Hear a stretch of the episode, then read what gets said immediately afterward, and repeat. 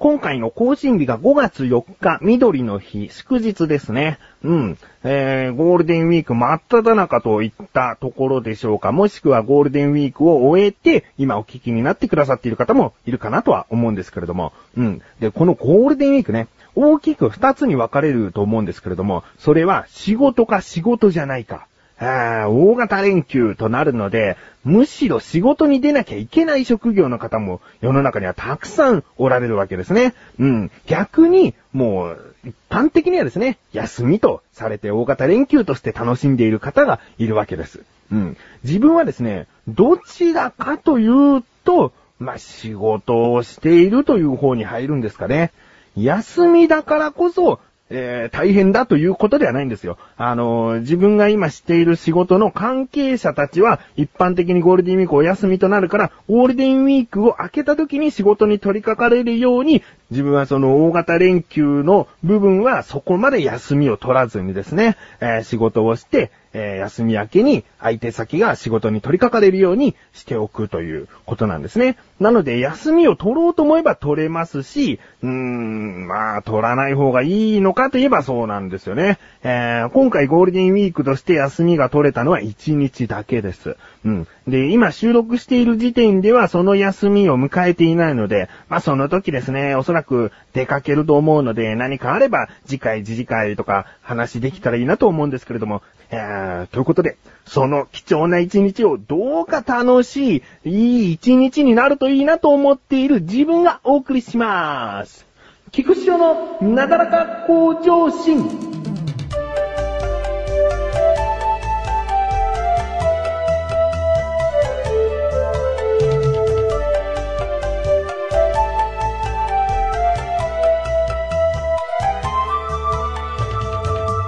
え今回はですね、ざっくりと言いますと親バカな話をしたいと思います。えー、自分の息子はですね、2歳を迎えて数ヶ月経ったところなんですけれども、まあね、子供自慢というか、うちの子ってすごいんじゃないのっていうのはね、どの家庭のお子さんのいらっしゃる家庭の、あの、親御さんは思うはずなんですね。そんなところを、ちょっとね、お話ししていきたいなと思います。まず一つ目がですね、味噌汁の中にね、あ、そもそもね、息子の文蔵、文蔵と言いますけれども、あの、本名ではないですよ。あの、お話しするときには文蔵というニックネームで息子のことをお話ししているんですけれども、文蔵はですね、あの、ご飯食べるときに汁物が好きみたいですね。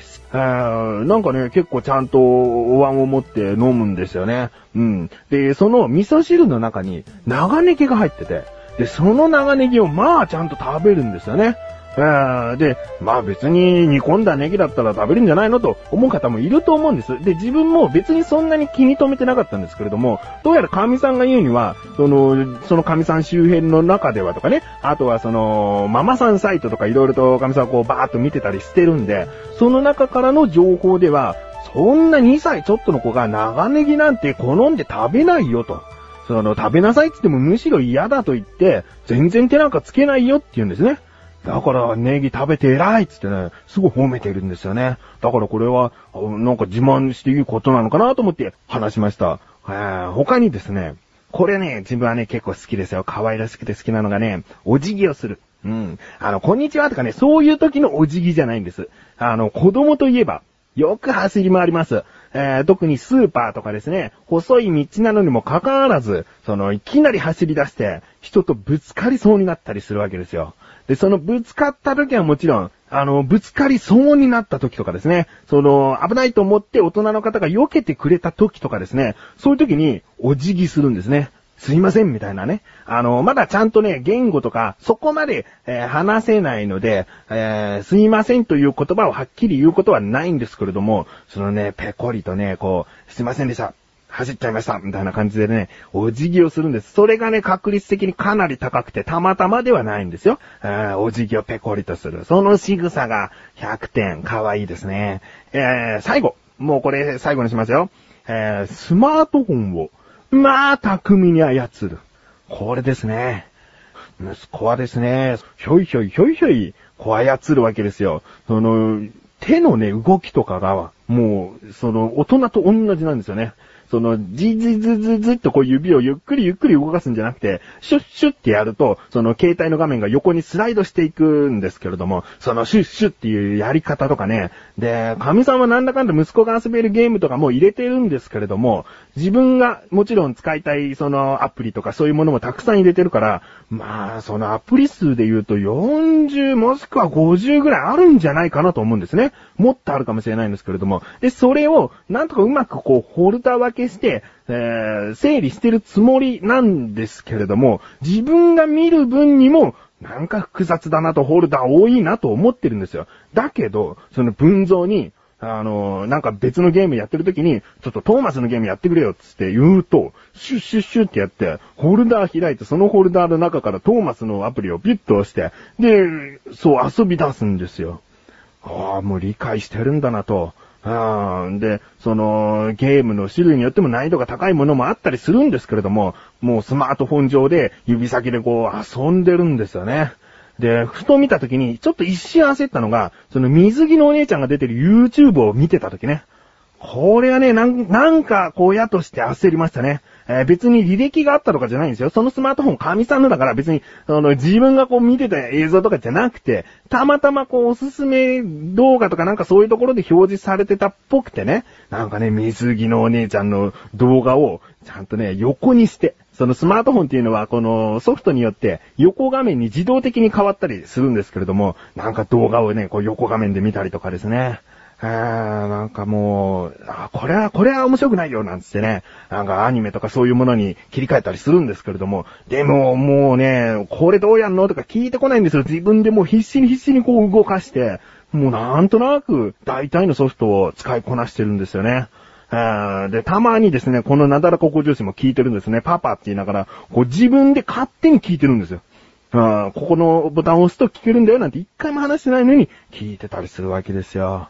うん、もうね、あの、先ほど言った横画面に自動的に変わるとかありますでしょ？あの、ボタンを押してすぐ自分で横にするんです。自動的に画面が横になってから横にするんじゃなくて、もう想定してるんですね、自分でね。そのところもね、見てて感心しちゃってね、ああ、もうなんか、どうなってしまうんだろうと、このまま IT ボーイになるのか、あでもね、あんまりゲームとかさせると目にも良くないし、いろいろと悩むところであるんですが、まあ、あ今のところは、いろいろ情報も入ってくると思うのでいいかなと思っております。とにかくこのスマートフォンを使いこなしているというところが、えー、自慢ですかね。自慢になるんですかね。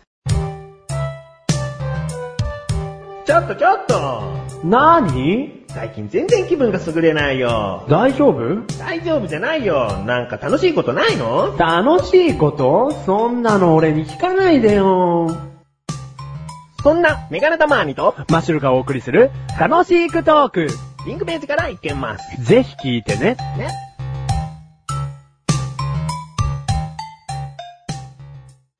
さあ、そんな2歳ちょっとの息子に負けずにコーナー行きたいと思います。自力80%。このコーナーでは日常にある様々な疑問や質問に対して自分で調べ自分で解決していくコーナーでもあり、リスナーの方からのご相談やお悩み解決していくというコーナーです。今回の疑問はですね、メールが届いております。ありがとうございます。なだらかんネーム、トマトンさん。トンがですね、漢字の豚ですね。トマブタさんかもしれないですけれども、今回トマトンさんとお呼びしたいと思います。本文、どうもトマトンだブー。こないだ、豚汁を作ったブー。あの、なだらか向上心、前にもこの語尾がブーの方いましたね。この方ですね。えー、続き。これに合う食べ物を考えたブー。お、豚汁に合う食べ物。えー、豚汁は具沢山なのでおかずは増やさなかったブー。うん。カリコリ心地よい音を立てて食べるお漬物。やっぱりたくあんかブー。うん。あとはあれですブー。ほかほかのご飯を握って火で炙ったパリッパリの海苔を巻いて食べるあれですブー。そう、それはお、お、あれ？おにぎりとおむすびってどう違うんだブー？翔さん教えてブー。ということですね。もうこのメールを書いているうちに浮かんだ疑問なんでしょうかね。えー、ということは、そもそも疑問メールではなかったということですか？これを書いてる時には、おにぎりなのかおむすびなのかどっちなのかブーってことですよね。えー、このブーっていうのは自分がわざとつけてるんじゃないですからね。あの、あまりにもしっくりきすぎてて、そういう語尾の人間だと思ったら大間違いですからね。あの、トマトンさんという方が、そういった文章で書いてあるんですよ。ブー。ってことでね、えー、今回の疑問。おにぎりとおむすびってどう違うの？ですね。調べてきました。ここからが答えというか、はっきりとした答えなのかどうかなんですけれどもね、えー、まず、一つの説がありまして、とあるところでですね、結びと入った神様の名前がありまして、で、その神様の力を授かるために、そのお米をですね、山形に、その、神の形と言われるそうなんですけれども、山形にかたどって食べたものが、いわゆるおむすびの始まりだと言われているそうで。で、おにぎりの呼び名というのは、江戸時代からの呼び名で、おむすびの呼び名の方が古くからの正しい呼び方だと。いうことなんです。ね。これを聞けば、あ、そういうことなんだと、もうそれが答えなんじゃないのと思うかもしれないんですけれども、もう、全く逆の説もいろいろとあるわけですよ。一つはですね、えー、おにぎりというのは三角型。ね、先ほどおむすびがその神の形の山形だと言ったんですけれども、そのおにぎりが三角型で、おむすびは俵型という説があるらしいんですよ。あまあ、名前の通りおにぎりというのは米を握り固めた状態っていうのがおにぎりですよね。で、おむすびというのは藁で巻いて運搬しやすくした状態がおむすびなんじゃないかということなんですよ。うーん、難しいですね。他にもですね、その丸型で海苔を全部覆うのがおにぎり。三角で海苔を一部取り巻くのがおむすびだという説。これもあるんですね。あー難しいですね。三角だからおむすびなのかおにぎりなのか、もうそこで大きく全く反対のことで分かれてしまうわけですよ。うん。他にも呼び方で違うんじゃないかという説もあるんですね。東日本ではおにぎり、西日本ではおむすびと呼んでいたという説があるんです。だからそもそもその形とかそういうものは同じだよという説ですね。うん。でね、この東日本ではおにぎり、西日本ではおむすびと呼ばれていると言いましたでしょそれもまた逆の説があって、えー東日本でおむすび、西日本でおにぎりという説が、なんでしょうね。もうめちゃくちゃになってしまいまして。で、自分の中で、これが一番なんか、こう、いいんじゃないかなという、えー、説をお話ししますね。うん。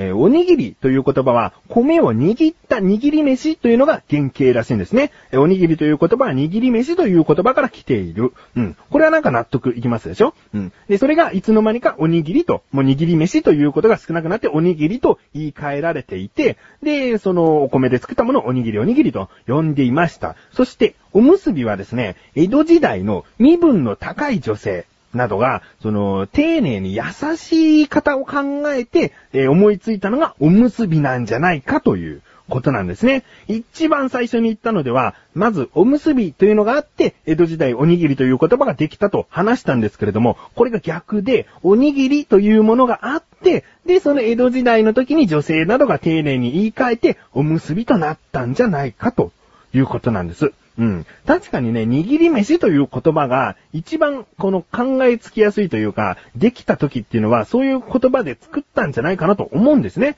だからおにぎりという言葉の方が先なんじゃないかなと自分としては思うわけです。なので、これがどうやらいいんじゃないかなという答えを最後に持ってきました。うん。ということでですね、トマトンさん、いかがでしょうか？これでご納得いただければ嬉しいんですけれども、人々が作って使っていった言葉というのに正解はないのかもしれませんね。うん。ということで、メールありがとうございます。こういった感じで日常にある様々な疑問や質問の方をお待ちしております。投稿文よりなだらかご自身を選択して、どしどしとご投稿ください。以上、自力80%でした。